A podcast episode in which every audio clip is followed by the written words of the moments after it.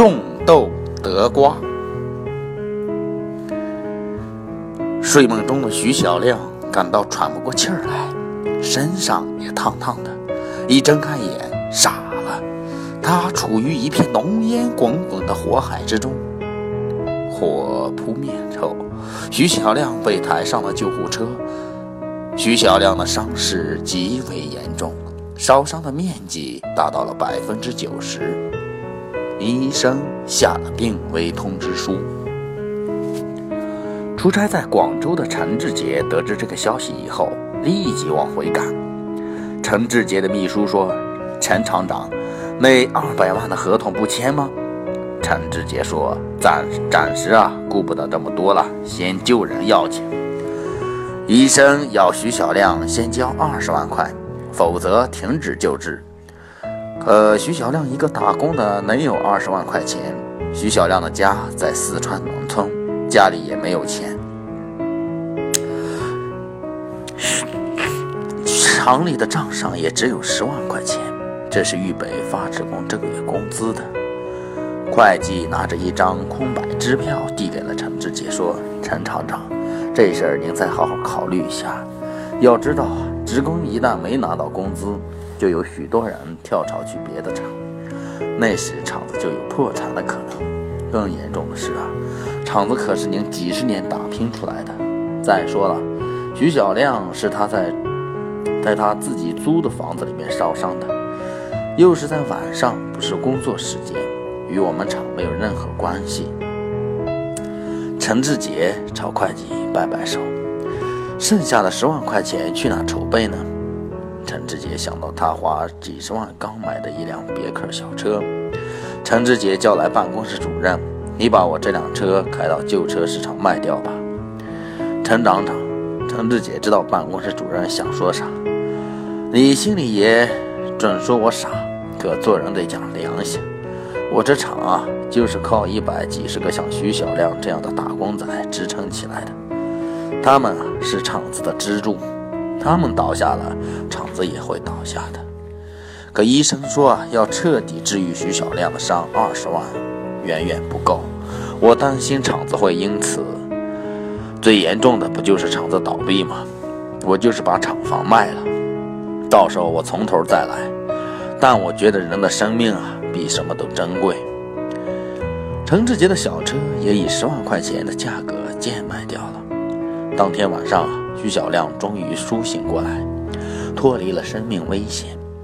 到了发工资的这一天啊，陈志杰原以为厂里的职工没拿到工资都不工作，可他还没进厂，厂里机器的轰鸣声仍同往日一样响。一晃过了十几天，厂里竟然没有一个职工为没发工资而辞职。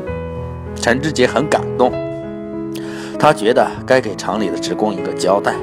他决定开一个短会，厂里一百多职工都站在操场上。陈志杰朝职工深深地鞠了一躬，说：“谢谢你们体谅厂里的难处。目前啊，厂里有困境，你们也知道，准备给你们发的工资钱啊，给了医院。”但我相信啊，我们厂有你们这样的好职工，一定会渡过难关。困难只是暂时的。一个职工说：“陈厂长是个好老板，我们为有这样的好老板啊感到幸运。我们都商量好了，就这半年没拿到工资啊，我们也不会走。这厂啊，就是我们的家。假如啊，我们像徐小亮一样有个天灾人祸的，陈厂长也一定不会不管我们的。”我们去哪儿找这样的好老板啊？职工的话让陈志杰的眼里酸涩涩的，他感动的一句话也说不出来。此时啊，两个满头白发的老人相互搀扶着来了。他们问啊，哪位是陈厂长？办公室主任指着陈志杰说：“他就是。”两位老人扑通一声就朝陈志杰跪下了，谢谢陈厂长救我们儿子的命。我们在这给您磕头了，两位老人真的要磕头。陈志杰忙蹲下来拉住了，别别别，快起来！陈志杰的泪水再忍不住涌了出来，在脸上肆意的淌，所有的职工眼里都晃着亮晶晶的。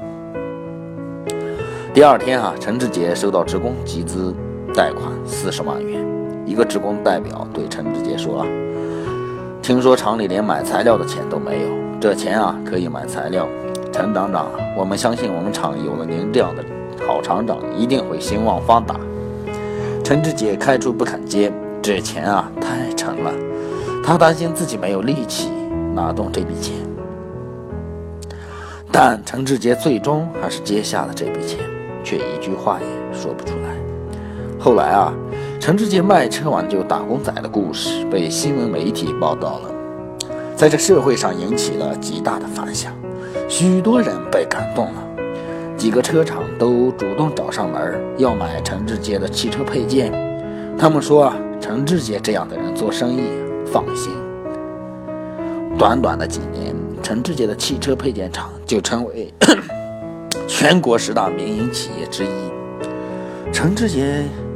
万也没有想到，他无意中种了一粒芝麻，芝麻收获的却是一个大西瓜。